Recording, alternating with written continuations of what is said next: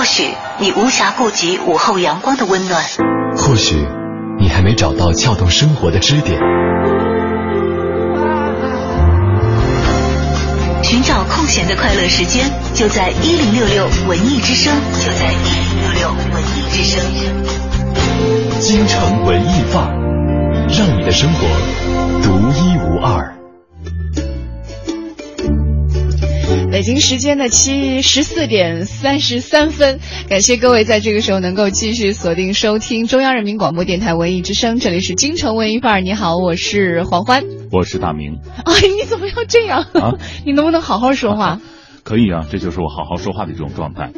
呃，可能很多朋友呢没有听过我们早间的节目，那在这里呢，呃，跟大家来说一下，呃，我跟黄欢呢是做早间快乐早点到的，但是我今天是第一次在京城文艺范儿当中来做客做嘉宾主持，我真的非常开心，能够展现我自己文艺的一啊。我们正常交流，就是你不需要像早上那么亢奋，但是起码是个正常人就行了。那不亢奋怎么正啊啊？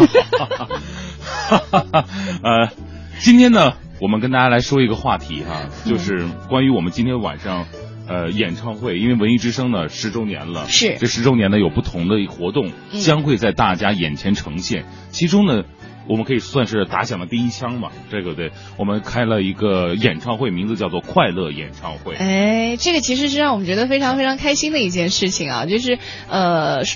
在文艺之声有很多唱歌唱的非常棒的主持人，嗯，对，比如说像任杰，啊，对，比如说像阿杰，是，比如说像乔乔，比如说像秋天、刘乐，哎，对，好了，够了，这就够了，这就够了，到这里是吧？对，就是他们平时都是真的是唱歌是属于专业水准的，但是都没有这样一个机会把他们都集结起来，为更多的听众来呈呈现一个不一样的他们。那这次我们就正好找到文艺之声十周年这样一个契机，和大家一起来，呃，相当于也是做一个好玩的游戏。一样，这个游戏当中呢有演唱的人，当然游戏当中也少不了前来捧场的所有的快乐早点到的听众。哎，那这一次呢，给大家准备了很多的礼品，只要你是文艺之之声的听众的话，今天晚上去的话呢，我们有个小小的要求，就是在你的身上一定要体现出一种红色的元素。你今天晚上会体现什么红色？就是我的内心赤子之心，就是最红色的元素。我们要能够露出来的，因为现场可能会让大家把红色元素亮出来。亮出来？你怎么亮？你挺狠的你，来拿把刀吧。现场还开玩笑哈，今天我穿的鞋是。红色的哦啊，然后红色的鞋，衬衫是带了点红色啊。而跟你比的话，那我就怕跟你站在一起，因为你从上到下都是红的，就差染一头红毛了啊。对，血丝呼啦这种颜色。哎呦，但是我跟你站一起的时候，我还真的挺开心的，因为咱们两个很少就是在外场就是并肩而战，对，咱因为咱俩永远不可能并肩而战，因为我的肩在你腰上是吗？不要说那么高好吗？完全是膝盖而已。对，我们今天晚上呢会和大家进行这样一个活动，所以也是在下午的京城文艺范儿当中，提前在声音的世界里和你来亮一个相。哎，那今天节目呢，我们也有一个互动的话题。既然都说到演唱会了哈，演唱会有大有小，可能有万人演唱会，也有在家庭当中举办的这种小规模的演唱会。哎那在你所有看到的演唱会当中，你觉得啊最让你热血沸腾的、最激动人心的、给你印象最深的、最流连往返的啊、最荡气回肠的、最惊天地泣鬼神的、最缠绵悱恻的、最夜不能寐的演唱会到底是什么？好像这些都不能够成为同一个演唱会，是吧？你可以说很多都没有关系。我们的联系方式呢，你可以编辑微信到“文艺之声”，我们在微信的这头等着你。接下来我们进入到一个小单元——诗意生活。诗意生活。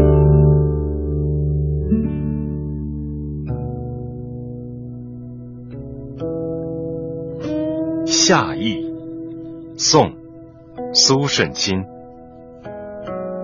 朗诵，张杰。别院深深夏殿清，石榴开遍透帘明。树阴满地日当午，梦觉流莺时一声。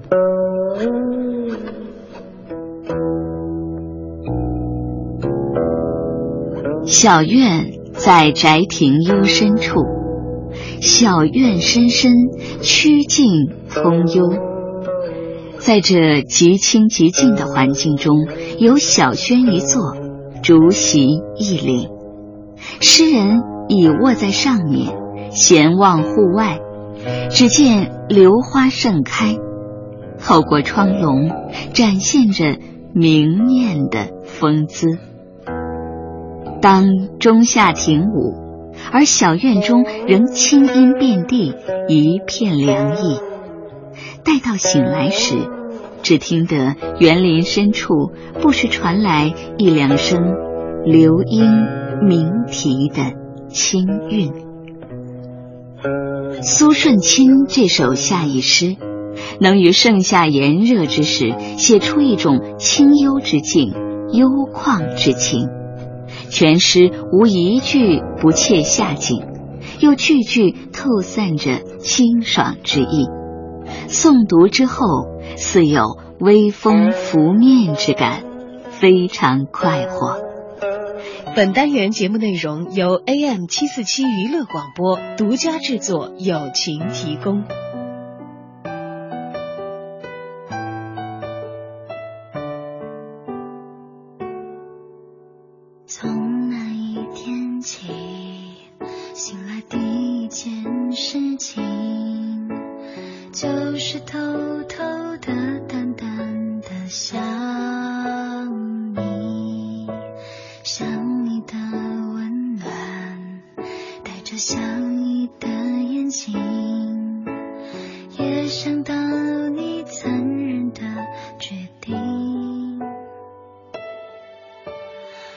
不敢说我还在等你怕说出口会被看清。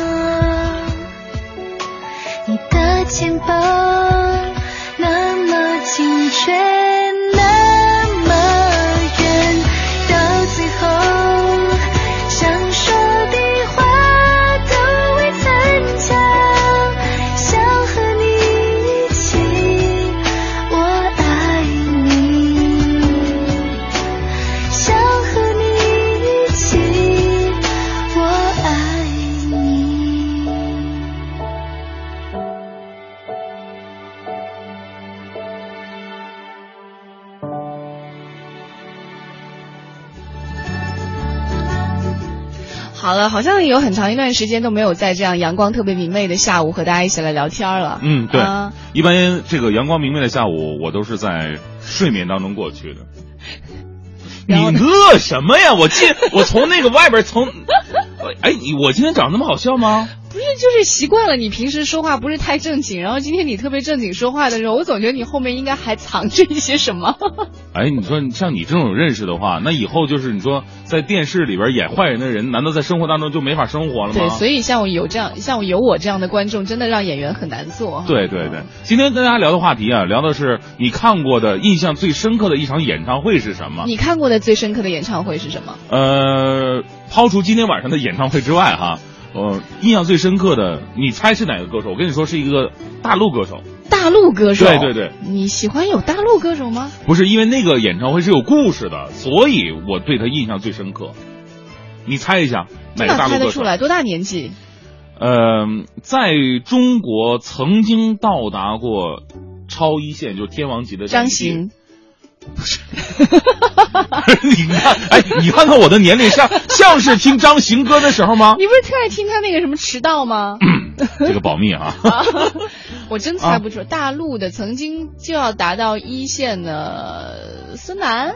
答对了，啊，真的啊、真的是孙楠，因为孙楠在长春市开了他人生当中第一场的演唱会。哦。我记得我当时是拿到票，我我以前从来没有参加过任何演唱会，那是我也我大学大二大三那一年，然后我就第一次去了，当时是呃长春市体育馆，其实人也不是很多，嗯，呃估计也就是五六千人吧，哦这个场面，我记得冯小刚啊、葛优啊这样的人还在那个大屏幕上发来悼词，不是那贺词贺词，然后哎，就是为什么选用长春这个地方呢？也是希望孙楠的这个职业生涯呀、哦艺术之路能够永远保持长长春呢、哎，他在现场有有一些什么好玩的地方，让你觉得那么我是因为我那个时候我也去 KTV 唱歌，如果我一个人唱歌的话，连续给我三首歌的机会，我基本上今天晚上我都不用唱了，就嗓子就会废掉了，哦。而且不用说孙楠那种歌了，我三首歌我唱的基本基本都是刘德华的歌，你知道吗？哦，后来我发现孙楠是连续唱了三十多首，中间没休息，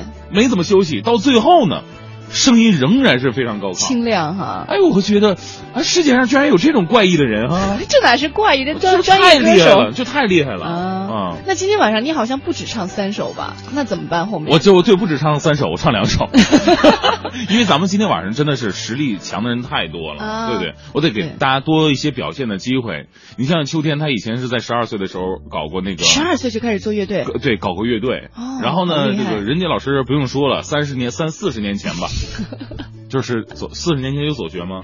有，但是他真不是四，他应该是一二十年前，一二十年前是吗对对对曾经就是啊，算老了是吧？曾经还真的是特别有名的一位职业歌手。对，职业歌手，包括我们的阿姐，如果没主持的话，现在我跟你说已经是没有松楠什么地位了，就是完全就是一个歌手。我们能不能给自己留点余地呀、留个转身的余地？是吗啊，我说他们，你害什么怕呀？啊，对，今天晚上我们在蓝色港湾的下沉广场，还真的有这样一场这个蓝呃红色风暴袭来的快乐演唱会。是呃，所有正在听节目的朋友，如果你今天晚上没有特别的事情，也想找一个地方呢去好好的散个步，或者感受一下不一样周末的话，都可以到蓝色港湾的下沉广场，在喷泉的旁边，我们有一个舞台。呃，在这个舞台上呢，下午五点其实就已经会有一些系列的活动，但是我们真正的快乐早点到的快乐演出呢，是从晚上的八点八点正式开始的。这个不需要门票，也不需要你任何的呃什么什么凭证。但是我希望说，在现场，当我们提到快乐早点到的听众，请你把你的红色啊呃标志亮出来的时候，能够看到你的样子你。玩我呢？你明明知道我今天穿的是红色的鞋，你知道吗？你只有通过 高抬的方式腿是吧？对，当然我们现在正在进行的是京城文艺范儿，所以我们有一个话题是说到你印象最深刻的这个演唱会到底是什么？这个演唱会其实也可能是你自己举办过的，都没关系啊，嗯也可能是你自己去看过的，让你觉得到现在一提起演唱会，它一定是第一个蹦出在你脑海当中的。等你的消息，我们的微信平台是文艺之声。当然了，这个时候我们还可以来听一听，预先做一个小的透露，好不好？好，今天晚上都有什么歌是吗？对，今天晚上有一些什么歌，其实都是大家非常适合在这样一个广场当中，万人广场舞是吗？万人大合唱的，因为它的节奏感，包括它的旋律的熟悉度、传唱度，都是让我们觉得很熟悉、很亲切。我们先来听到的是刚刚提到的十二岁的秋，呃，秋天在十二岁的时候曾经组乐队，对，他在那么小的时候对于音乐就会有这样一种执着的追求，虽然在三十岁的时候毅然 而决然的就放弃了它。那他今天晚上会唱到的一首歌，就是我们现在听到的这个旋律，名字叫做《What's Up》。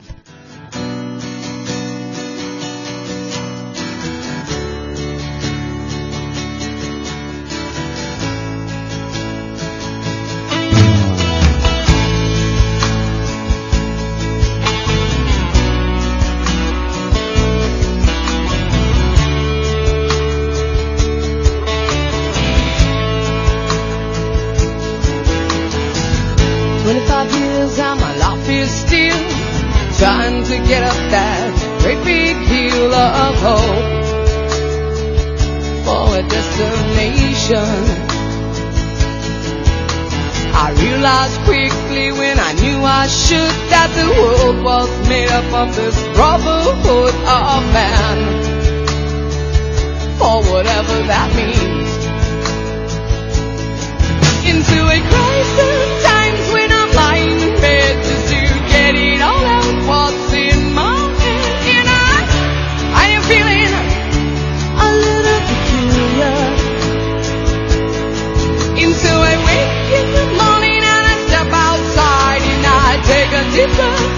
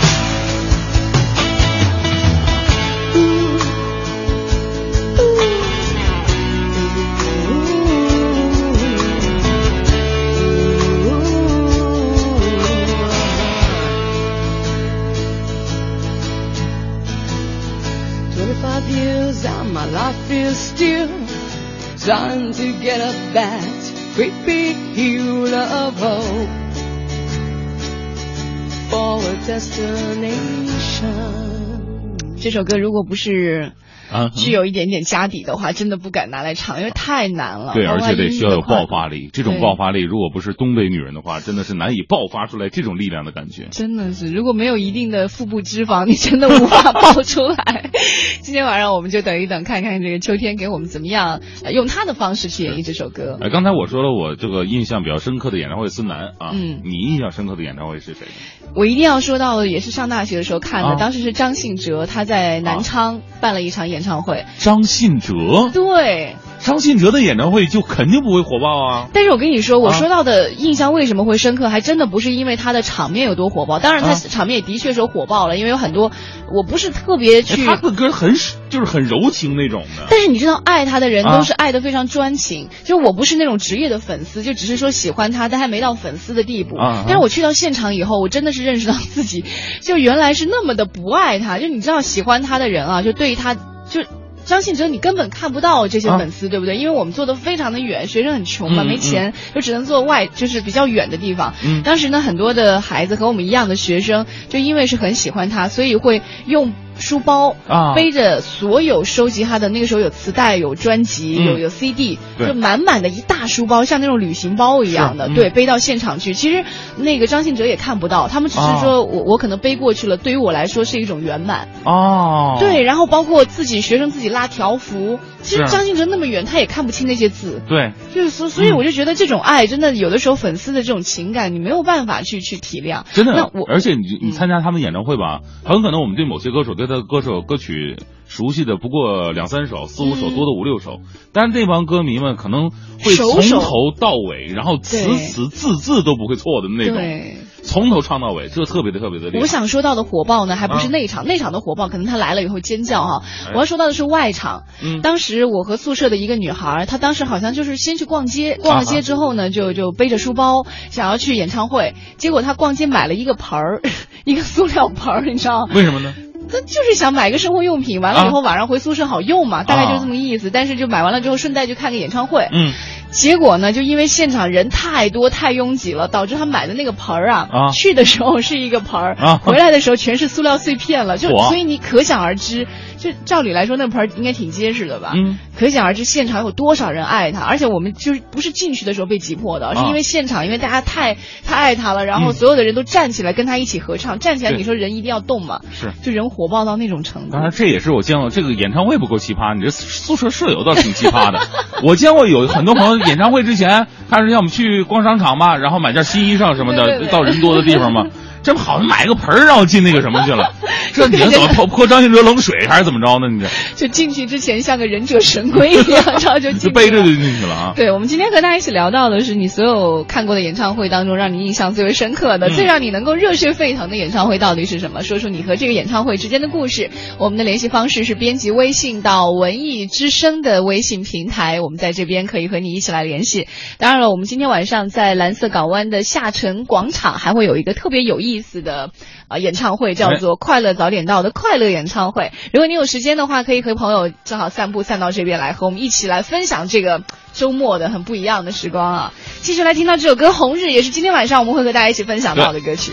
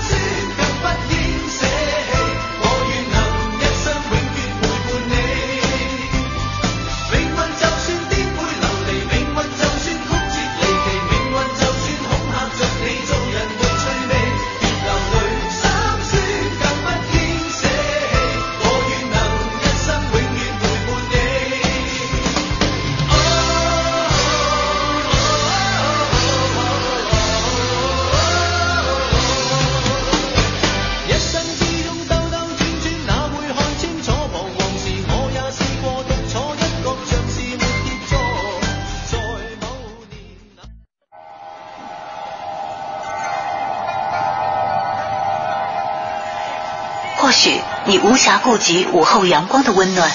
或许你还没找到撬动生活的支点。寻找空闲的快乐时间，就在一零六六文艺之声，就在一零六六文艺之声。京城文艺范儿，让你的生活独一无二。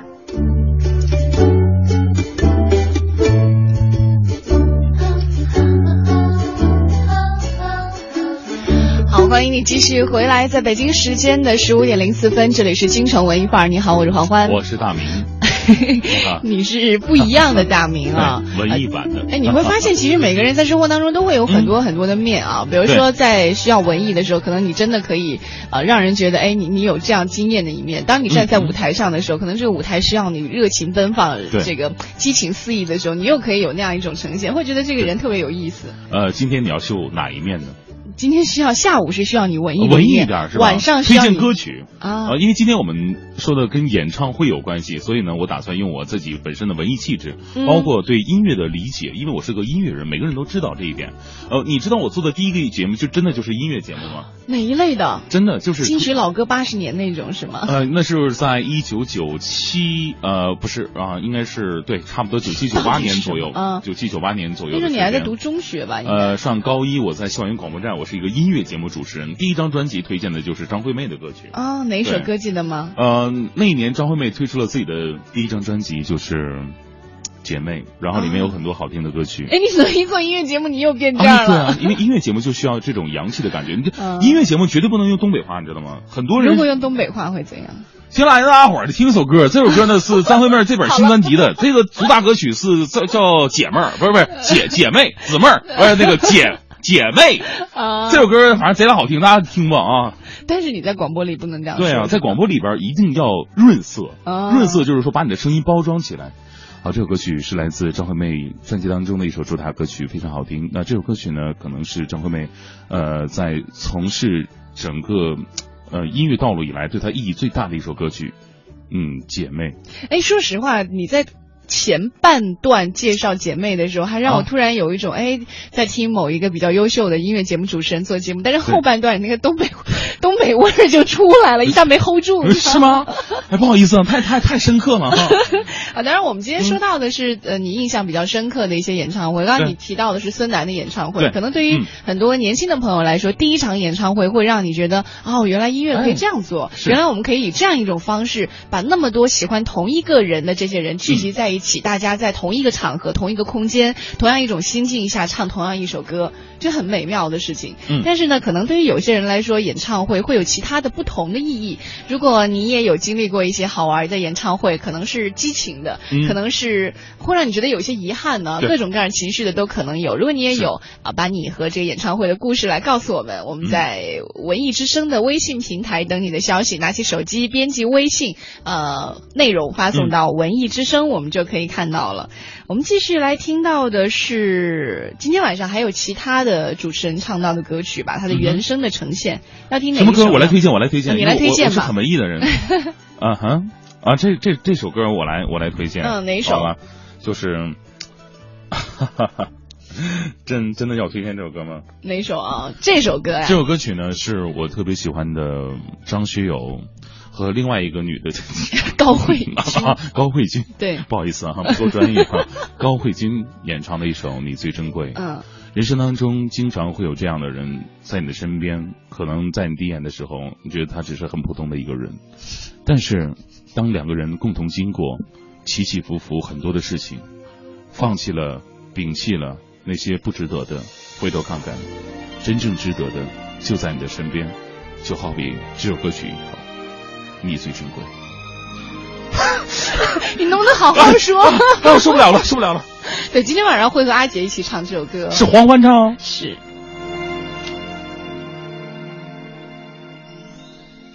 明年这个时间，约在这个地点。记得带着玫瑰，打上领带，系上思念。动情时刻最美，真心的给不累。太多的爱怕醉，没人疼爱，再美的人也会憔悴。我会送你红色玫瑰，你知道你别拿一生眼泪相对。未来的日子有你才美，梦才会真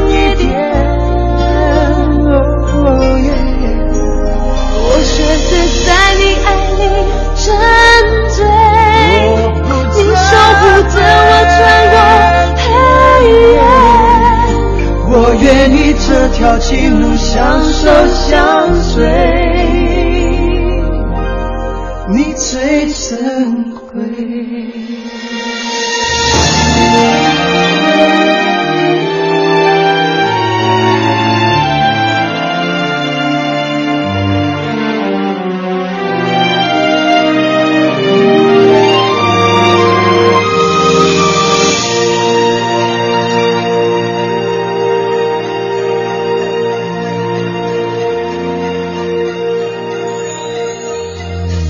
情时刻最美，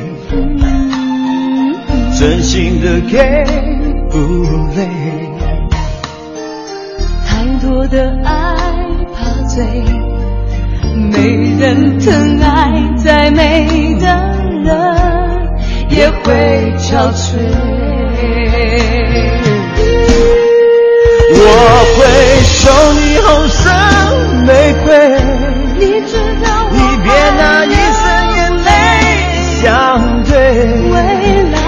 来未来的日子有你才美，梦才会真一点。哦耶！我学着在你爱里沉醉，你守护着我穿过黑夜。我愿意这条情路相守相随，你最珍贵，你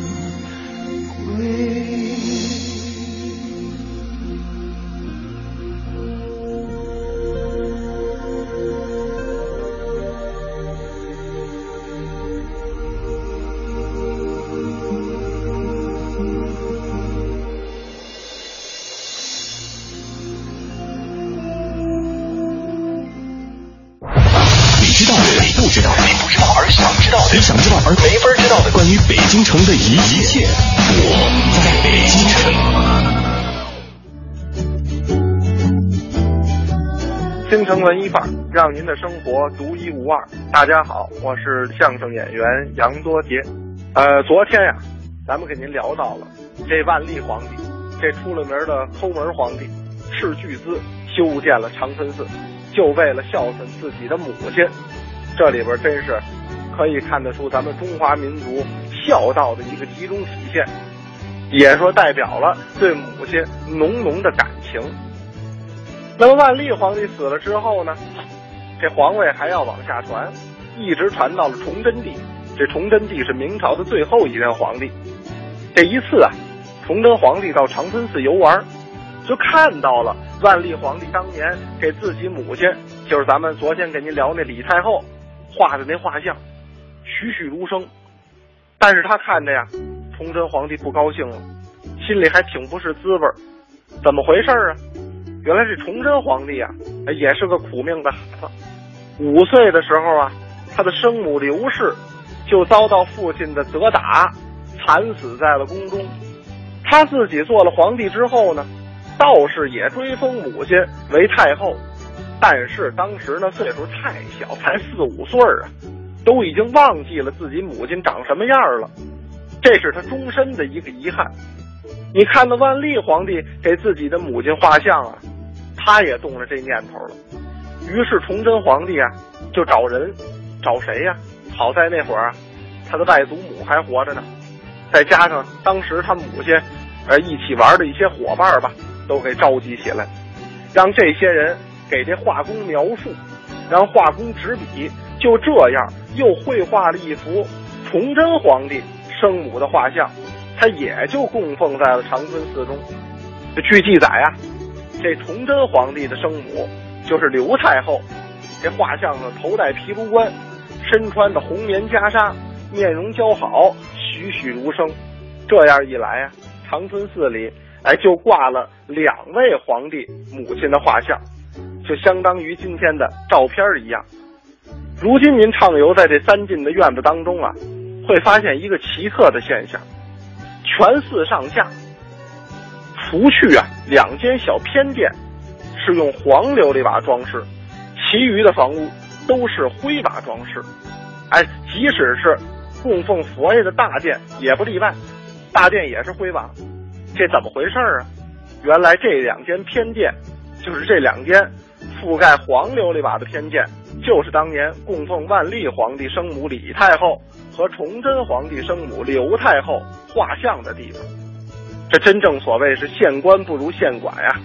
您这佛祖神通广大，但是也不如当朝的权贵来的风光。这个地方挂的是皇上的妈，那当然这地方顶子上要用黄琉璃瓦覆顶，从级别上来讲，甚至高于了大雄宝殿。但是这两幅画像，咱们今天怎么就看不到了呢？他们这画像都去哪儿了呢？咱们明天再说。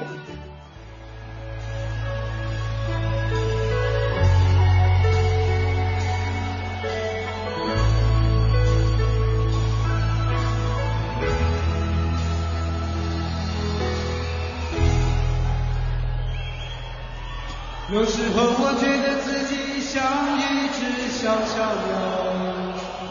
呃，这首歌曲呢是《我是一只小小鸟》，赵传在现场演唱的时候嗯一个收声，而且这个这首歌曲被很多人翻唱过，包括李宗呃创作者李宗盛本人也唱过，每个人唱的感觉是不一样的。他都会带着自己的经历和故事在里面比。方说赵传的时候呢，更多是发泄那种高亢的感觉，对那种孤独感。而且他也有自己内心的一种共鸣在里是面吧？啊，然后李宗盛唱的感觉呢是那种讲述的感觉，因为李宗盛唱很多歌曲都是那种念故事碎碎念的感觉。嗯，呃，然后今天晚上乔乔也会用自己从女汉子呃 怎么讲呢？因为她可能跟普通的女性不是那么他是一只大大的一个人是吧？啊，对，她是大大的一个人，但是她嗯心里也有一只小小的鸟。啊，那到底是一个怎么样的呈现？对对，所以今天晚上嗯她小小鸟呢可能会有一些爆发在里面，就啊，是排练的时候没有看到，很可惜。没有看到是吧？我跟你说，当时很多乐队的人呢，听完乔乔唱歌之后，就立马就留电话，就换主唱，你知道吗？真的吗？因为他这乐队本来是有主唱的，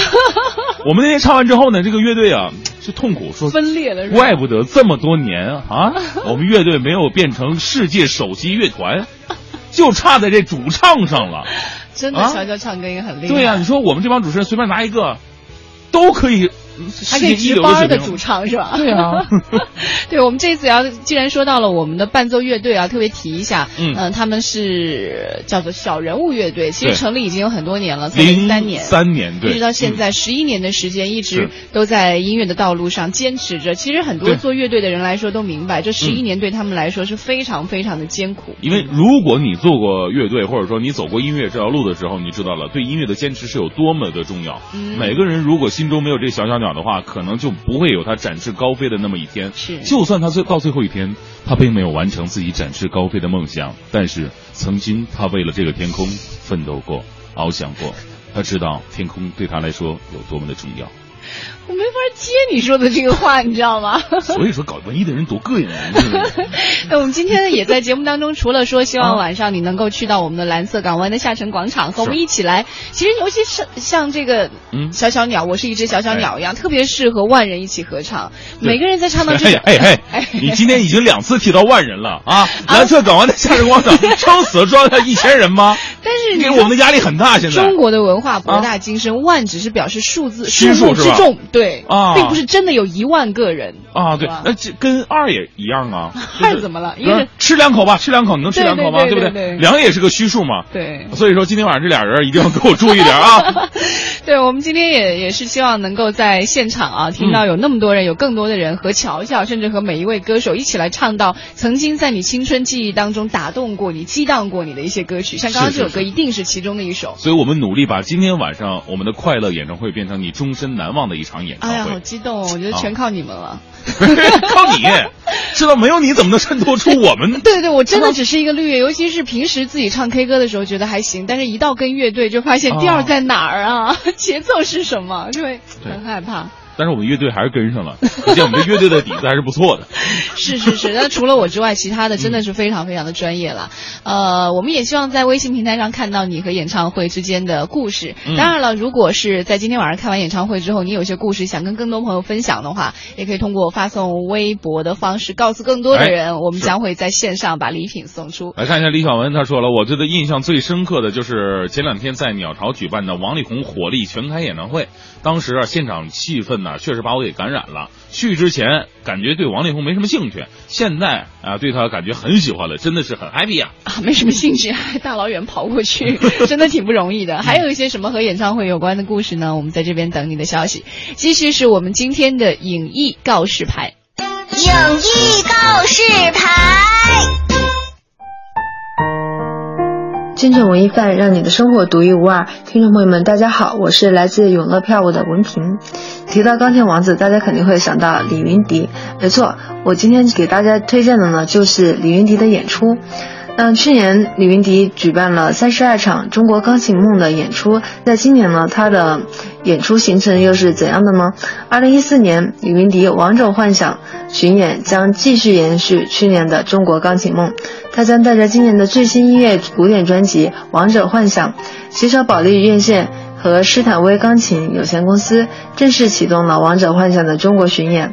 此次巡演城市除了北京，还包括东莞、惠州、威海、潍坊、舟山、合肥、青岛等二三线城市。林云迪表示，希望通过深入到更多的二三线城市，践行自己推广古典音乐的理念和信念，引导更多的人走进古典音乐的殿堂。《王者幻想》是李云迪在2014年携手世界著名指挥家丹尼尔·哈丁和顶级乐团柏林爱乐共同录制了全新的古典大碟。环球古典金牌制作人、录音师团队倾力打造，前后筹划历时将近一年。这个专辑包括贝多芬《皇帝协奏曲》和舒曼《幻想曲》。贝多芬《皇帝协奏曲》是由贝多芬所有钢琴协奏曲作品中规模最为庞大的一部，波澜壮阔，旋律变化无穷，是无可争议的协奏曲之王。舒曼《幻想曲》全称是 C 大调幻想曲，感性、浪漫，又兼具冷静深邃。第一乐章充满着热情的幻想，是专向贝多芬致敬之作。两首曲目均以超高难度著称。对这个不太常见的曲目组合，李云迪解释道：“钢琴家演奏这两部作品，既需要艰深的技巧，更需要无穷的想象力，正是他们最吸引我的地方。”李云迪说：“贝多芬的《皇帝协奏曲》能够代表贝多芬独特自信的特质，同时也是贝多芬最具浪漫色彩的一部作品，是我现在的状态和情绪下最希望传递的。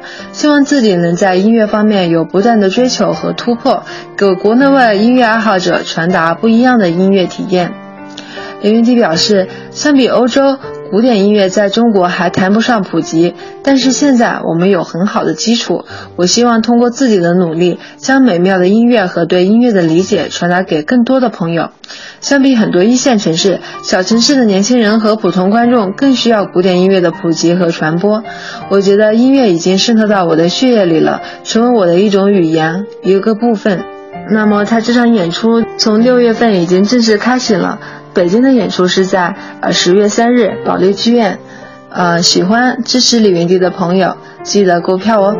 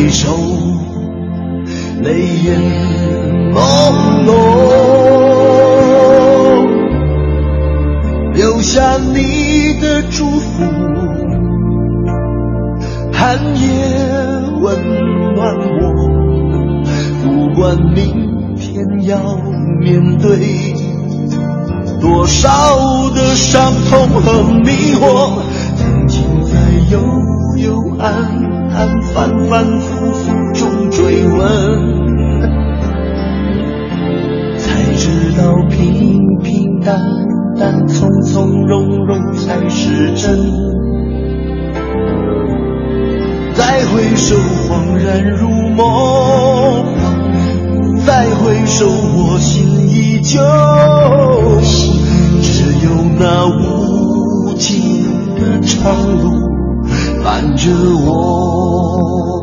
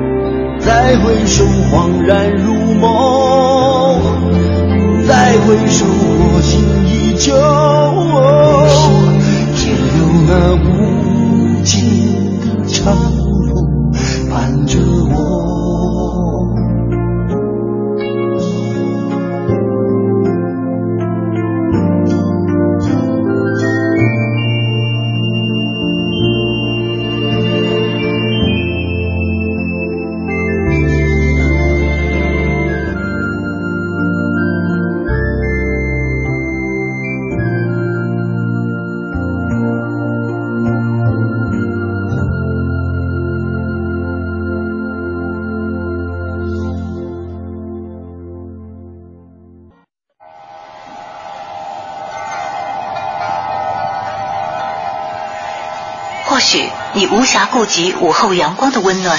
或许你还没找到撬动生活的支点。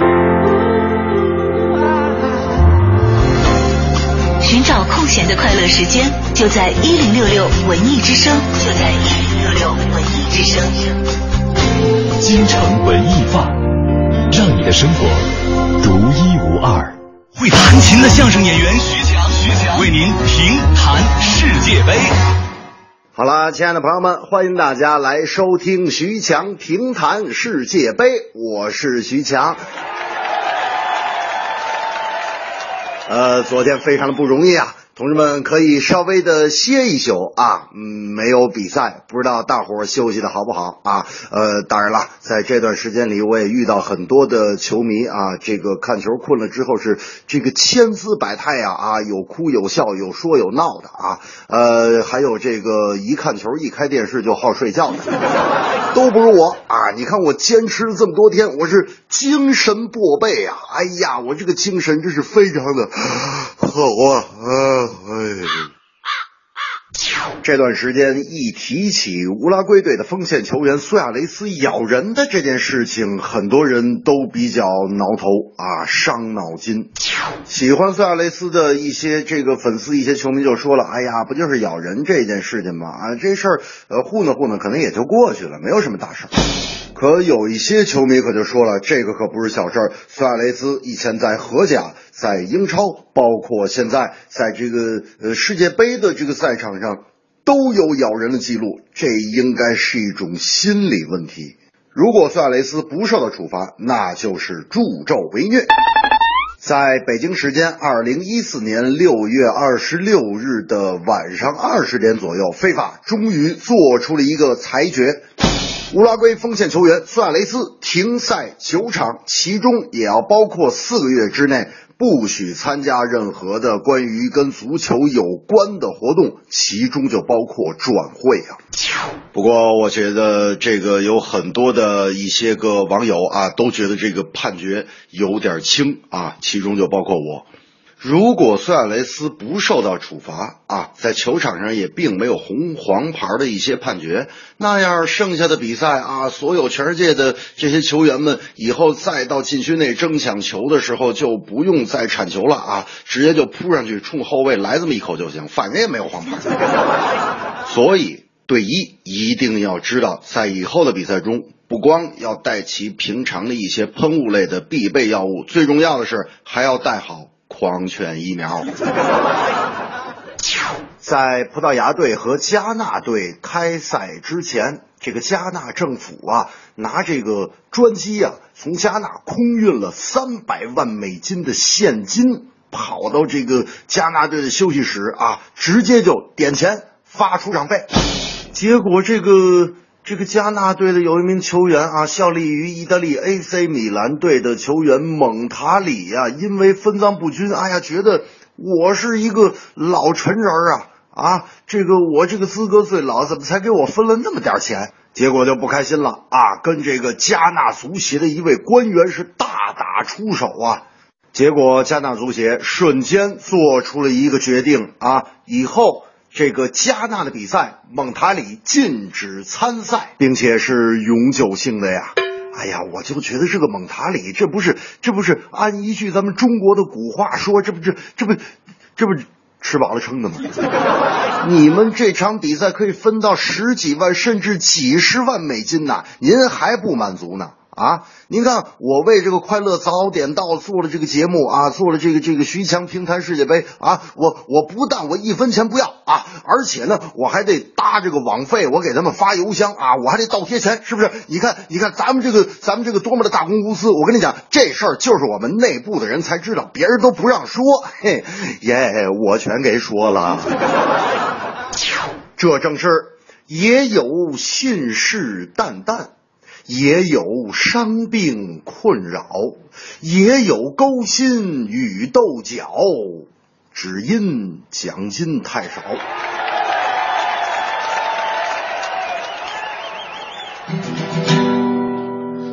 世界杯暂时离开我的视野，可今晚又是一个不眠之夜。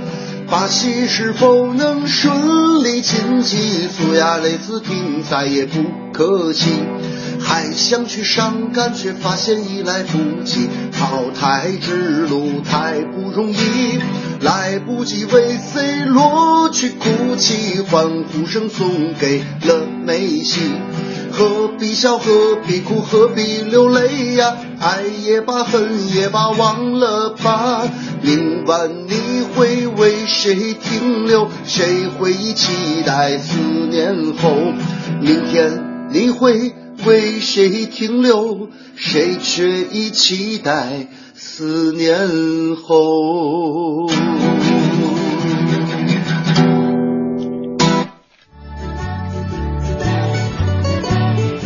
刚听到的徐强评弹世界杯啊，说到徐强的时候，我不知道大家是不是很清楚，其实他之前呢是相声二班的一位相声演员，嗯。那后来呢，因为他真的是一位多才多艺、很有才华的一位艺人，所以他又开始做自己的 EP 专辑，也是一位民谣歌手。对。而且之前我是听到他的时候，是听我们一个同事，因为他上过我们另外一个同事的访谈节目，同事说，就私下里跟我们说，你知道徐强真的是一个非常有才华的人，哦。就是他唱的很多歌，呃，可能相对来说，真的不是对于音乐有特别自己独到的一份见解的话，可能真的都不会唱。呃，所以呢，他到底有多有才华？今天晚上我跟你说，在我们的快乐演唱会当中，作为嘉宾，他将会出场亮相，哎而且要现唱。现唱一首歌，对对对啊，到底就平时他其实唱的都是很简单的一些方式，随手拿起吉他，可能想到什么就唱什么了。对但是今天晚上他呈现出来的，可能是我们在平时电波当中听到的不一样的徐强。哎，而且呢，我透露了一下，就是他他跟我透露一下他要唱什么歌，嗯顿时我就会对这个八零后的小伙子就是刮目相看。怎么了？他他唱了一首特别老的歌，嗯就那个歌应该是在七几年的时候会比较流行。意思就是六几年、七几年的人可能对他会特别的情有独钟。对对对对对对对，所以说他应该是属于那种丈母娘特别喜欢的。丈母娘。啊，对啊，我再去推推广他一下。我们也可以看一看，平时可能我们在电幕当中光是听到他的声音啊，都没有看到他本人的这个徐强的现场的表现吧。是。那我们今天在节目当中和大家一起说到的是你所有经历的演唱会当中，嗯让你觉得印象最为深刻的一场演唱会。哎，啊、你有没有这样类似的经历？如果有的话呢，欢迎你和我们通过发送微信的方式一起来跟更多的人一起分享。我们的联系嗯方式是编辑微信到文艺之声啊、当然我们也事先预告一下，在关于今天晚上的演唱会，如果你也有特别感动或者特别让你觉得很很很雀跃的瞬间的话，也嗯欢迎你记录下来，发送到自己的微博当中，并且艾特一下快乐早点到一零六六。哎，呃，说到这个演唱会呢，我个人就是。我分析过演唱会很多不同的类型，比方说有的演唱会呢，做视觉效果就做的特别的棒，比方说，呃，郭富城的演唱会，因为郭富城我们都知道他这个唱歌还可以，最漂亮的就是他的跳舞特别的棒，所以他的舞美设计特别的好。那张学友呢，基本上就完全靠唱功就可以从头撑到尾了。就不需要任何的创意。啊你发现张学友的是呃，就是很多演唱会都是这样的，刚开场的时候可以可以呃唱几首快歌，到整个演唱会的下半场甚至更长的一段时间，一个多小时甚至两个小时的时间，他开始坐那儿慢慢的唱慢歌。啊有一首有有一个演唱会让我印象最为深刻的，就是极其简单，好像排练场一样的，嗯那个是呃张学友的 live 演唱会。嗯然后从头到尾拿一个苹果，一边啃一边唱。哎，这很随意，很舒服、对呀、但是最让我纳闷的就是他，他啃了两个多小时，那苹果没啃完 啊！到最后那苹果看起来还像是一个完整的苹果这怎么实现？他就没吃啊，压根儿就啊！这这这也啃呢，还一边嚼一边唱呢，你看你看这。这这这很有意思。对啊苹果是一个亮点是，然后刘德华的演唱会你会发现，他完全走的是巨星范儿，啊。他就往台上一站，那种气场散发出来，华丽的哈下面人就开始尖叫。嗯然后刘德华很多演唱会的创意，比方说骑着恐龙啊，还有那种原住民的那那那种感觉，你会发现华仔真的是把很多电影上的东西借助到了演唱会当中。嗯，黎明，呃，有人去过黎明的演唱会，哎我还真没有看过黎明的演唱会。好吧？那这个其实黎明演唱会呢，还是不错的。你刚刚说到的都是巨星啊，你你说到呃张学友演唱会啃苹果，我就是突然想到之前我看过一个朋友的演唱会啊他在吗 不是你的我还真没看过，啊，我在温州有有开过演唱会，下次真的你请我去真的真的。看好不好？一会儿我跟大家说一下当时那个壮观的场面吧。嗯，那我们待会儿先先说完我那个。好我们说完就是我在当地有一个朋友，没有。我们当地有个朋友开演唱会，结果所有的宣传、所有的这个呃这个通告都已经出去了之后，很多人都已经买票了。但是呢，他在演唱会的前三天还是多少天啊，摔折了腿，火，所以导致他那一天的演唱会，他是全程是坐在那个台阶上。这还去了是吧？去了，全程他没有取消掉，因为他觉得对不起大家嘛，他就。打着石膏，呃，旁边放着个拐杖，坐在台阶上，包括一些快歌。今夜我又来到你的 不是他那种，让我们特别惊讶的是，他在两三天的时间，把他之前所有又唱又跳那种快歌的那些歌，重新编曲之后，变成慢慢的你可以坐在台阶上一起去唱的歌。啊，所以你整个都不一样。当时印象不是很深刻，都是一些老歌。啊，因为都是老歌嘛，就类似像那个刘德华有那种呃什么呃什么什么。什么居来着？忘了那个名字。什么居？就是一首非常非常快的歌，就总是刘德华的，还有一些老歌手的一些歌，他适合又唱又跳，因为那个人他主要唱歌，他他主要呈现的是一种很欢快的节奏。哦，你就像开心马六突然想起来了，还居一把火，真没有这样。熊熊火焰。好，我们接下来进入到今天。京城文艺范儿的 Time Out 推荐，Time Out 推荐，负责一切享乐。Time Out。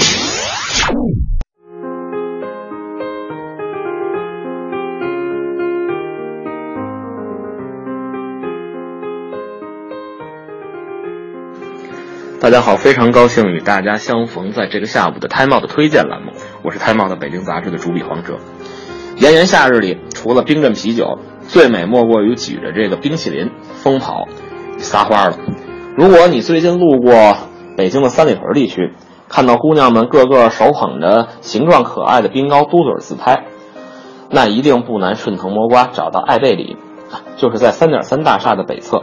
这里呢，支起几把小阳伞，娃娃头模样的标识呢，醒目而又怀旧。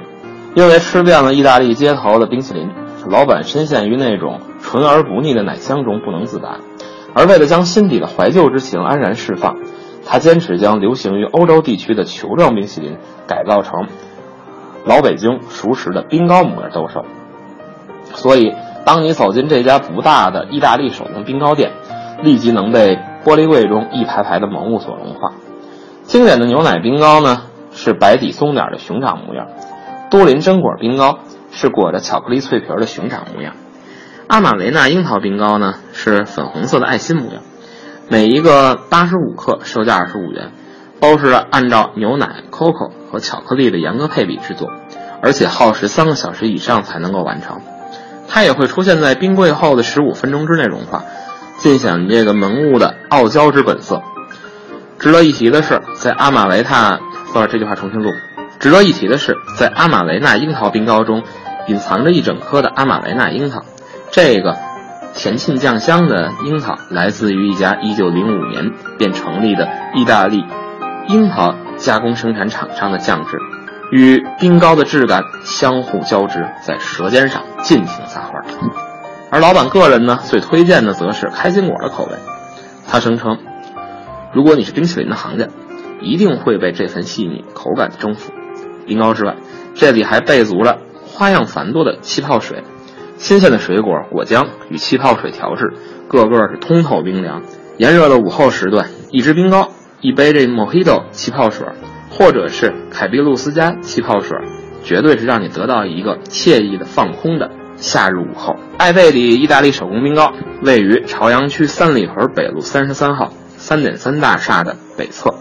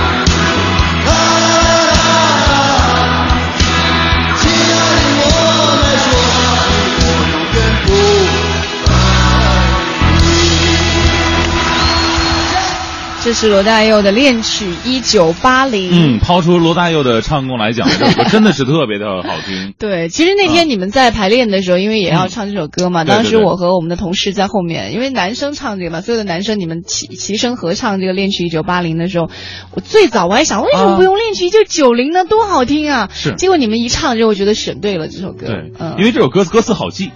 它 是歌词好记，不对啊是因为它好听吗？不是，是一副歌嘛？就恋曲九零的话，我当时记歌词，乌溜溜的黑眼珠是你的笑脸。对然后它每段词都是不一样的。不一样的然后呃叠词上轰隆隆的雷声、雷雨声，什么什么怎么怎么地的。但这个很简单，啦啦啦啦啦啦。很适合场下的朋友一边拿着啤酒一边。就下面的朋友，比方说啊，我这我特别喜欢这首歌，旋律我会，但词词都想不起来。九零绝对是这样，对就是你想和你合不上，这个特别简单。你再合不上别的词，你拉拉拉你合不上吗？特别好玩，我都很期待回。到早间早间什么的，不好意思，太激动了。要调回来，调回来。我特别期待在今天晚上能够和很多，可能我们之前有很多听众都参加过我们的节目啊，哎所以会很面熟。当然，我相信一定会有一些呃，我们之前素未谋面的一些听众都能够和我们一起加入到这个红色海洋当中。对说到红色呢，就一定要记得，你到现场的话，只要你是我们的听众，记得在你的身上找到一些红色的元素，不要说太微小了，太微小，可能我们在台上还没办法看见。